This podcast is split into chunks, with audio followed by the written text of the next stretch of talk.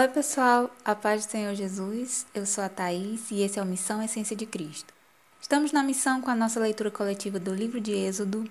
Então vamos lá para o capítulo 1, começando pela Bíblia de Estudo Pentecostal, que diz assim: Os descendentes de Jacó no Egito. Estes, pois, são os nomes dos filhos de Israel que entraram no Egito com Jacó. Cada um entrou com sua casa. Ruben, Simeão, Levi e Judá, Issacar, Zebulon e Benjamim, Dan, Naphtali, Gade e Aser. Todas as almas, pois, que descenderam de Jacó, foram setenta almas. José, porém, estava no Egito. Sendo, pois, José falecido, e todos os seus irmãos e toda aquela geração, os filhos de Israel frutificaram e aumentaram muito, e multiplicaram-se, e foram fortalecidos grandemente, de maneira que a terra se encheu deles. Depois levantou-se um novo rei sobre o Egito, que não conhecera José, o qual disse ao seu povo: Eis que o povo dos filhos de Israel é muito e mais poderoso do que nós. Eia, usemos sabiamente para com ele para que não se multiplique e aconteça que, vindo guerra, ele também se ajunte com os nossos inimigos e peleje contra nós e suba da terra.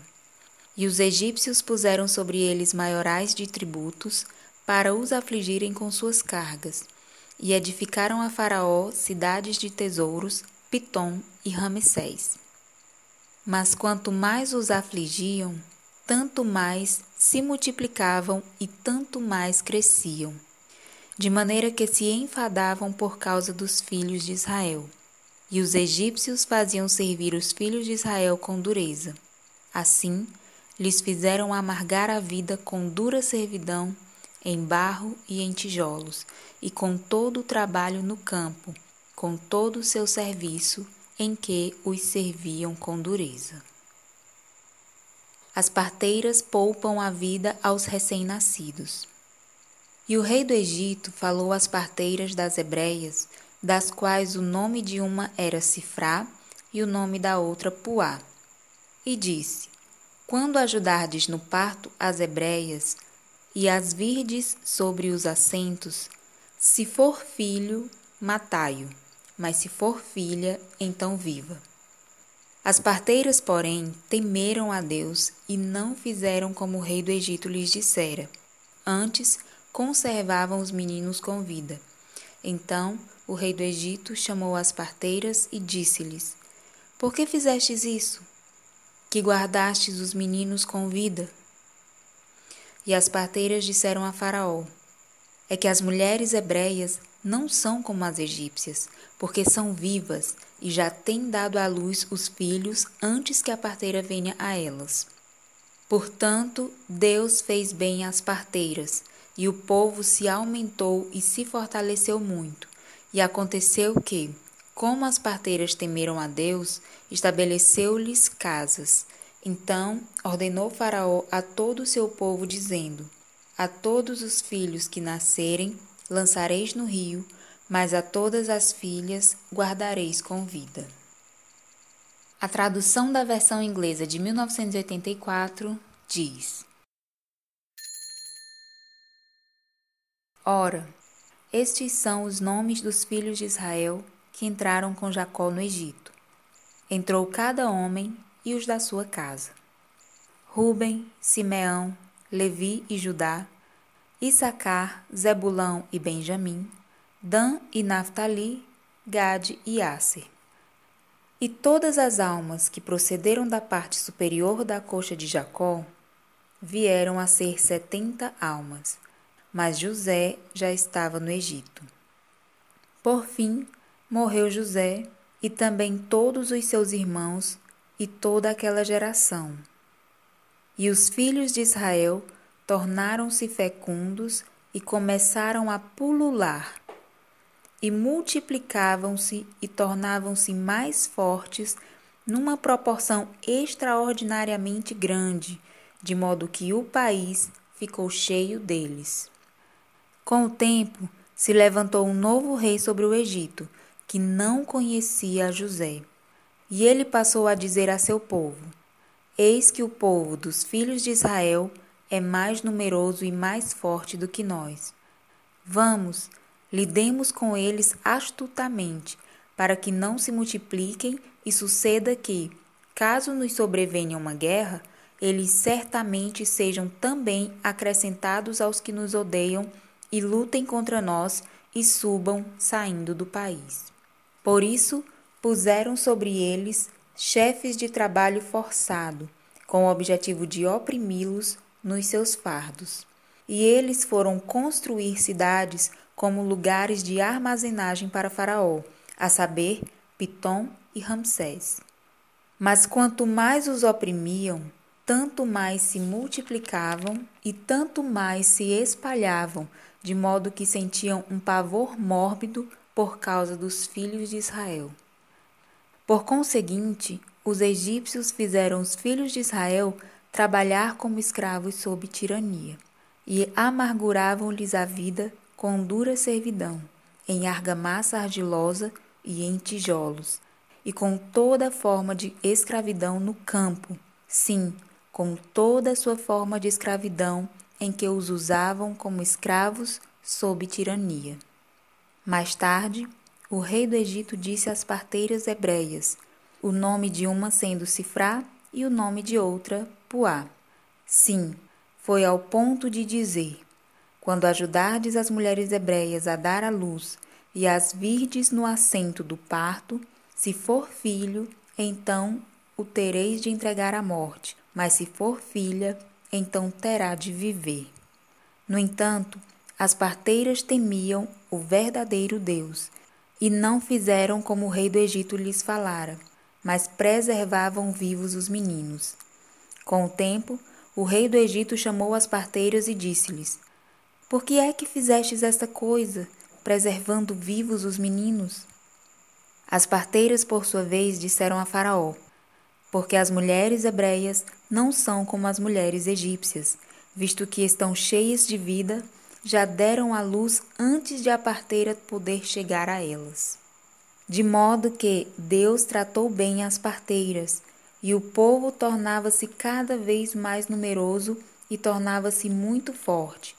E sucedeu que, por terem as parteiras temido o verdadeiro Deus, ele as presenteou mais tarde com famílias. Por fim, Faraó ordenou a todo o seu povo, dizendo: Todo filho recém-nascido deveis lançar no rio Nilo, mas toda filha deveis preservar viva. Na versão da Nova Bíblia Viva está escrito: São estes os nomes dos filhos de Israel que entraram com Jacó no Egito, com suas respectivas famílias. Ruben, Simeão, Levi, Judá, Issacar, Zebulon, Benjamim, Dan, Naphtali, Gade e Asser. O número total de descendentes de Jacó foi setenta. José, porém, já estava no Egito. Passou o tempo e morreram José, seus irmãos e toda aquela geração. Mas os filhos de Israel eram muito férteis e tornaram-se muito numerosos e fortaleceram-se grandemente, de maneira que encheram aquela terra. Nesse meio tempo, um novo rei que não conhecia José subiu ao trono do Egito. O novo rei disse ao povo: Vejam, o povo israelita é muito numeroso e mais forte do que nós. Precisamos ser astutos para com esse povo para que não se tornem mais numerosos ainda e, em caso de guerra, não se aliem aos nossos inimigos, pelejem contra nós e sejamos forçados a fugir do país.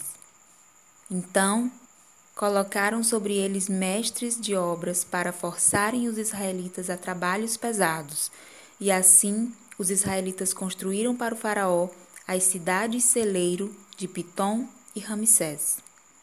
No entanto, Quanto mais os maltratavam, mais eles se multiplicavam e se espalhavam, de maneira que os egípcios passaram a ficar com medo dos israelitas. Então os egípcios os sujeitaram a uma escravidão severa. Tornaram a vida deles amarga, impondo-lhes o árduo trabalho de preparar o barro para fazer tijolos, além de todo o trabalho no campo. Em todas as situações, os israelitas eram sujeitados a uma cruel escravidão. O rei do Egito deu ordens às parteiras hebreias, entre elas Sifrá e Puá, dizendo: Quando vocês ajudarem as mulheres hebreias a dar à luz, façam o seguinte: se for menino, matem-no, se for menina, deixem-na viver. Mas as parteiras temiam a Deus e não obedeceram às ordens do rei do Egito. Elas deixavam os meninos viver também. Então o rei do Egito mandou chamar as duas parteiras e perguntou-lhes: Por que vocês fizeram isso?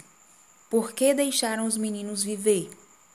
As parteiras responderam ao Faraó: As mulheres hebreias não são como as egípcias.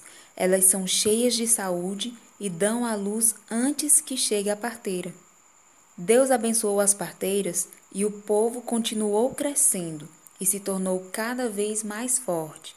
Como as parteiras temeram a Deus, ele foi bom com elas e fez com que tivessem suas próprias famílias. Então o Faraó ordenou a todo o seu povo: joguem no rio Nilo todos os meninos hebreus recém-nascidos, só deixem viver as meninas.